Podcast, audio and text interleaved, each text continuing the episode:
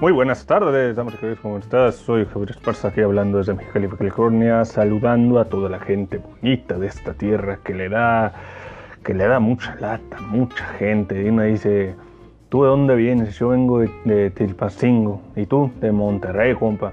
Y usted de Mexicali, la tierra que capturó el sol y todavía no le hemos llegado a sacar cómo están.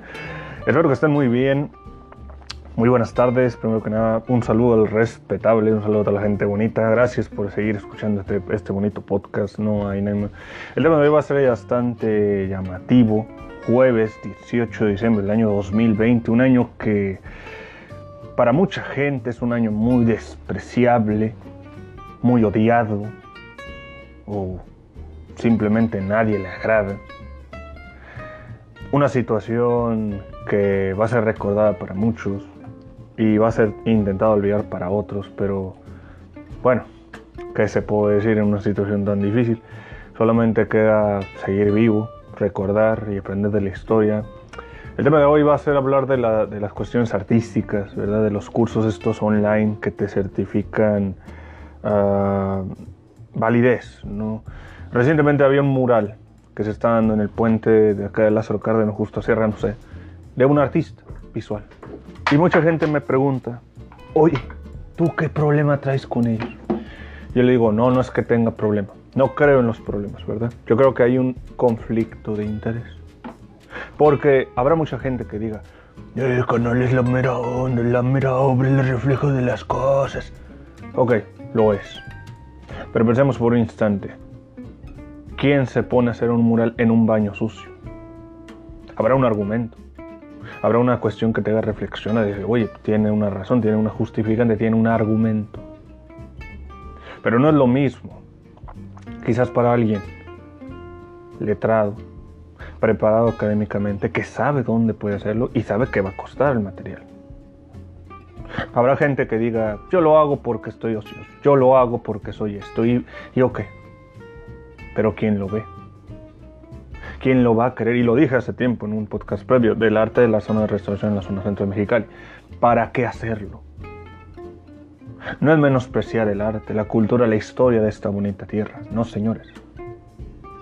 Pero yo nunca he visto que alguien te diga, voy a pagar menos por ver la capilla sixtina de Miguel Ángel. Ojo, es una obra de renombre, de cultura, de trascendencia de años. Pero no está ubicado en un área pública. No está hecho por pinturitas X, no señores. Tú quieres hablar de algo, promocionalo, estructúralo, hazlo con tiempo, preséntalo y habrá alguien que te diga, yo me lo fío. Yo voy para eso. Pero el problema de hoy es que no hay nada de eso. Agarras a un sujeto o sujetos cuya mentalidad es vamos a pintar esto por nomás. Chido. Es muy agradable esa lógica. Hacerlo por ocio. Hacerlo porque crees que es conveniente o hacerlo porque no, nadie lo pela. Así es como trasciende la gente en la historia. O sea, lo que esa gente quiere trascender a la historia. Esto es una cuestión muy curiosa que venía hablando con alguien sabio. Me dijo, Javier, ¿qué opinas de esto? O sea, eso es, eso es, eso es inteligente, esa es una obra. Yo le digo, mira, un albañil es una persona que sabe la estructura de algo desde dentro y por fuera. Pues es el que primeramente trabaja la obra. El arquitecto le da la apariencia y el albañil le dice, Señor, esto, esto, esto. Y el arquitecto dice, míralo como está. Y el albañil va a tener sus contradicciones pero sabe que tiene que obedecer. Pese a que él es de academia, el de academia muchas veces no conoce ni qué es el cemento, la varilla, nada de eso. Nomás dice así como así. Pero es muy diferente el hacer algo a lo güey, hacer algo que te respalde una institución, que diga, oye, eso es la cultura, ¿verdad? ¿Dónde está el civismo? Porque el vato puede estar ahí sin cubrebocas. ¿Qué, qué mensaje da? Ay, vaya a pintar porque estoy así. Ok, chido. No conoces lo que son cuadros, no conoces lo que son cartones, digo, papel. En menos de tres segundos ya te dije cuatro opciones. Y aquí es muy difícil para que mucha gente comprenda, porque dice, el escalarte es la libertad. Sí, señores, la libertad, pero también explicabilidad y disciplina. Si tú, si tú vas a pintar, vas a pintar en una zona adecuada porque es la zona. Pero si tú pintas en una zona que nada que ver, nomás porque alguien, ok, está bonito. ¿Y quién lo va a ver? Y esto lo digo porque también hay obras que se, que se hicieron en verano, que ahí están abandonadas, nadie las pela. Ahí ni siquiera que, que explique. Ahí hay losas que dicen en honor a los enfermeros, a los doctores, que bueno, se les reconoce su esfuerzo. Pero aquí está mi pregunta. ¿No es más viable.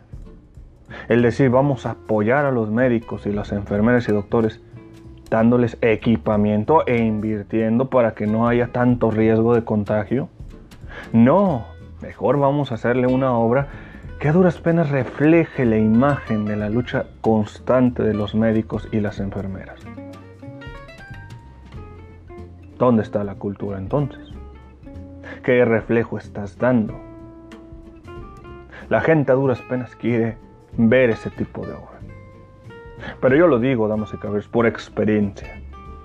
Yo tuve que ir a varios lugares presentando un proyecto, porque mucha gente va con la imagen de que el artista es esto y aquello, y no se equivoca, señores.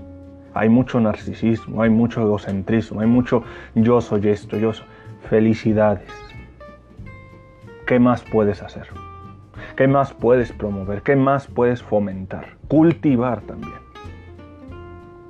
Porque hoy en día yo creo que lo que falta es una buena área de cultivo, pero de mental. Hay mucha gente que quizás era talentosa, que quizás sea habilidosa, pero ¿dónde está el refinamiento adecuado?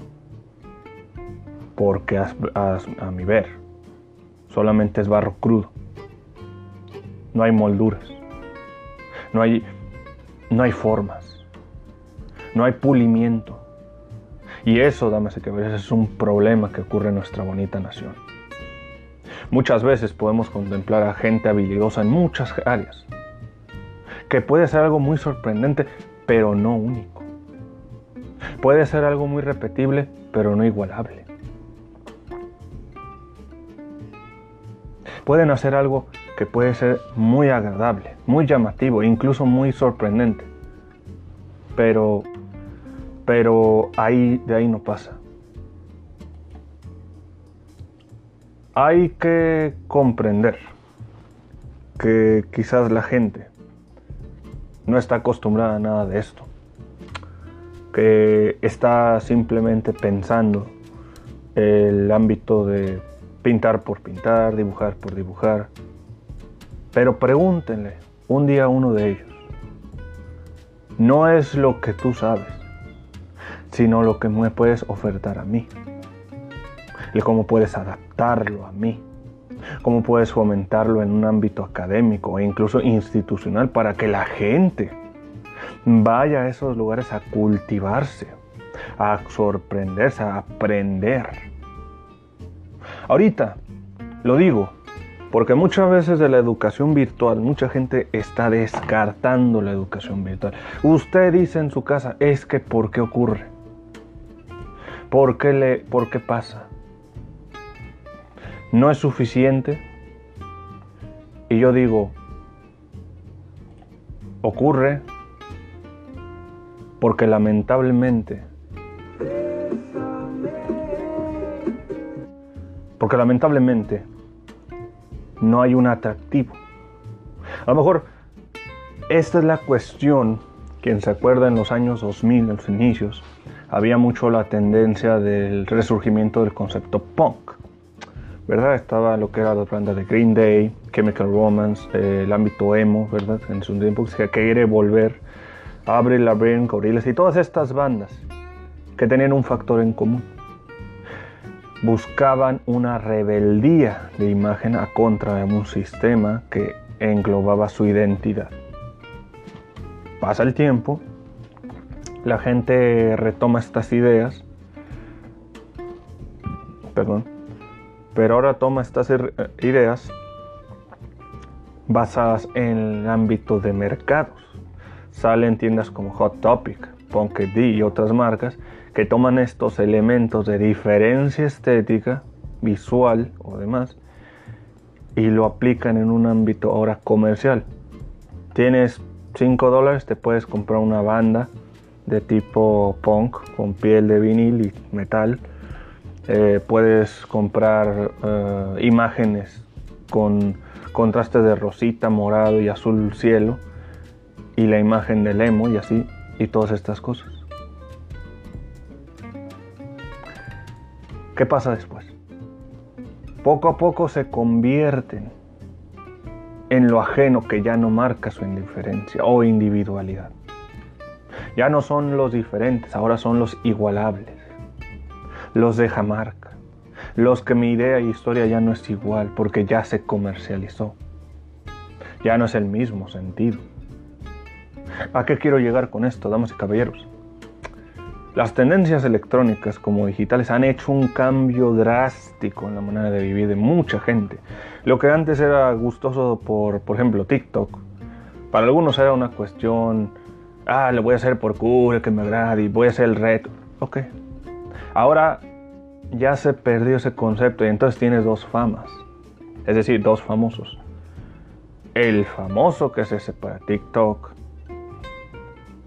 y el famoso que es actor de alguna cosa y lo hace. Y se gana más fama que la de una TikTok. O sea, llega a una escala jerárquica de popularidad. Y muchos de esos empieza a formar una influencia que te da a entender que hay que vivir de la imagen, que hay que vivir de lo que ofreces, de ahí que, que puedes vivir siguiendo las reglas ajenas. Y ahí es donde vas a contemplar la fama. Pero eso también conlleva cultura, señores. Porque implica modo de vida, porque implica modo de educación, de modo de cultura, de, de ámbito popular, que va afectando o incluso beneficiando a la sociedad en la que usted y yo vivimos. Hay negocios que salen con un boom de esta tendencia. Dices, camisetas Lorito, te imprimimos algo y órale, qué buen diseño, pero bailó el, baile del sapito, ahora. Ahí hay un ejemplo. Pero hay gente, damas y caballeros, que no ve esto como una manera agradable, ¿verdad? Que no la ve como una manera segura. Recientemente lo publicaba en una página sobre lo que llamé el precio de la fama. Hay gente que no ha nacido en la fama, pero quiere salir de ella. Hay gente que está en la fama y quiere renunciar a ella. ¿Por qué de repente quieres salir de algo que te da tanto éxito? Uno no sabe. Hay gente que yo digo, ¿qué vendes tú? ¿De qué vives tú? ¿Y cómo te ves tú? Que claro, lo que siempre digo no es igual, pero va a un punto muy, muy sencillo. Para explicarlo lo voy a decir así. Hace no mucho, cuando había, bueno, cuando hay actrices que son inicias en la, en la carrera de la cinematografía, hay mujeres que resaltan por su belleza, hay otras mujeres que resaltan por su habilidad, hay mujeres que otras resaltan por su capacidad histriónica. Pero cuando hay mujeres que de plano ni de una ni otra quieren resaltar, son los que podríamos decir muestras para que quieras complementar atención. Entonces, ellas pueden actuar, pueden hacer la cosa más leperosa posible, pero van a estar para mantenerse en, en margen. Y es algo que a mucha gente le puede molestar. Porque de alguna manera les da a entender cuál es el precio de la fama. Si hay gente que te dice, para ser famosa tienes que hacer esto, es decir, chantajear, extorsionar y demás, quizás porque hay muchas vinculaciones, Porque hay muchos intereses. Y eso viene afectando muchas de las veces a las, a las conductas, ¿no? al modo de vida. Que quizás no mucha gente sea, sea con esa, esa capacidad de, de, interés, que quiero mantenerme en, fama, quiero que la gente me admire. Y, esto también ocurre en esta plataforma digital llamada Twitch, quien está teniendo modos de censura muy interesantes de que ya toda la gente eh, las reglas son para participar tienes que tener una ropa adecuada, nada que sea provocador. Y que de alguna manera digo interesante, porque de alguna manera va a fomentar más una, una vestimenta más propia, ¿no? O sea, por las normas de, pues digamos de transmisión, porque lo ven muchos niños, según. Y aquí llega otro punto. Para muchos, cuando yo hablaba con un compañero llamado Jesús Antonio, le mando un saludo, le decía, me decía esto del movimiento Twitch. Yo en lo personal no juego Twitch, no, no sé ni cómo funciona. Luego, eh, me es difícil tener una relación con los, medios electrónicos, más bien digitales, pero no significa que los odio, nomás no tengo una buena relación. Estaba con este cuate y una vez le pregunté, oye, pues, ¿cómo funciona? No, pues es que hay muchas morras que ahí se la pasan siendo muy sensuales, jugando del nabo y muchas veces llaman la atención de los caballeros. Y le digo, bueno, pues, habrá gente que les guste eh, esta imagen de las jovencitas mujeres o las mujeres que sean atractivas, pero esto es algo como los, los tiempos, ¿verdad? Ya, ya ahorita no se ve, donde podías contemplar a alguna chica haciendo actividades de chico. Y es algo que se llama tomboy, no es ningún problema. O sea, si a mí me tocara en, la, situación una chica que, digamos, yo practico artes marciales y ella practica boxeo y es una mujer que, no, que hay una química, pues que mejor, ¿no? O sea, órale, tenemos los, los mismos ámbitos, ¿no? Deportes de contacto, como por ejemplo hay una modelo y actriz que se llama Gina Carano, muy hermosa mujer, que la vi dije, me noqueó de pura belleza, ¿no? Y es ahí donde hay que recalcar eso. Ahí lo que estoy explicando es algo sano. No significa que ella tenga que enseñar. O sea, yo la vi de una manera de acción, de, ah, es una manera. Ya, si, ojo, si tú ahora pones eh, mujeres jóvenes que de alguna manera tengan que mostrar en base a una innecesidad de hacerlo para jugar, yo creo que ya ahí es cuestión de ellas.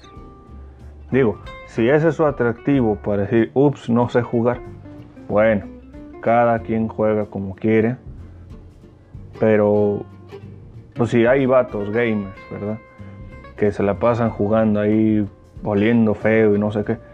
Bueno, juegan con las manos, no con la, no con la, no con la panza ni nada. Pero también hay que aplicársele a ellos. Porque digo, tú estás bien. Entonces, si le explicas esto a las mujeres, también aplica a los vatos que cuando jueguen, se afeiten, se corten el pelo y estén de una manera presentable con ropa más decente. Decente implicaría no usar camisas que tengan marca de videojuegos ni de personajes. Apliquémoslo así. No, digo, creo yo que es lo que quieren aplicar. Si no, entonces están viendo un poco raros. Porque cuando estás mostrando a alguien que está jugando videojuegos, está jugando con la ropa que tiene, con la ropa que puede jugar, está mostrando su intimidad, ¿no? no porque yo nunca he visto a alguien que diga, me voy a poner guapo y agradable para jugar un videojuego. Cuando mucho los he visto usar guantes, porque a veces hay gente que se le, se le suda las manos y te dejan los controles muy, muy grasosos que es a veces algo que pasa chistosamente con amigos míos, pero bueno. ¿Cómo vamos a recordar este 2020? ¿Cómo vamos a pensar en las próximas festividades que vamos a tener en estas fechas? ¿Cómo vamos a decir feliz Navidad y Nochebuena, cuando, cuando mucho vamos a decir, seguimos vivos, y el único rojo que tenemos es el de semáforo por las muchas muertes que ha ocurrido. Aquí hay muchas cosas que podemos estar viendo y a su vez no queremos ver. ¿Va a funcionar esta cuestión? ¿Hay gente que no se cuide y me afecta a mí? ¿De quién es la culpa? ¿De quién no se lava las manos? ¿No usas bien el cubrebocas? ¿Qué va a pasar en los próximos meses? Feliz año, año nuevo. Vamos a reunir con la tía, 8 o 10 gentes en una casa, 20 más, a beber, a fumar. ¿Eso es lo que quieren? O pueden ponerse a decir, ¿qué tal comer bien? Una ensaladita, una comidita de atún, no sale cara. Un buen entrenamiento, un poco de crossfit, boxeo, cardio, órale. Para la mente estresada, un poco de lectura. ¿No te gusta la soda? Ponte a beber té de frutas rojas, hazte un litro, ponle azúcar y a sabor, órale. Pero, si usted, oyente, un día se pregunta, ¿Dónde están mis hijos? ¿Dónde están mis hijas? Recuerde, usted salió, usted se enfermó, usted estuvo agonizando, no pudiendo respirar, perdiendo sensaciones en la nariz, no tomó cubrebocas, no tomó precauciones. El único responsable aquí siempre va a ser uno mismo. Si tú no le estás enseñando nada a tus hijos ahorita, no te preocupes, los cementerios están dispuestos para mucha gente más. Señores, soy Javier Esparza, espero que les haya gustado esta plática amena, divertida, recordatoria de mucha gente. Agradezco a los 40 radioescuchas que se animaron a escuchar este podcast. Que claro, no más hay cuatro seguidores, pero nadie nace sabiendo en esta vida y mientras haya gente oyendo, la verdad sigue, ¿no? Cuídense mucho, le mando un saludo a toda la gente bonita, le mando un saludo a la gente de Tijuana, Joshua Beltrán Leiva. Bueno, Joshua Beltrán yo creo que no es Leiva, no, me acuerdo. A toda la gente de Tijuana, la gente de Ensenada también, la gente de Spotify. A quien nos está escuchando, le mando un saludo. Aquí es el hoyito del diablo. Cuídense, adiós.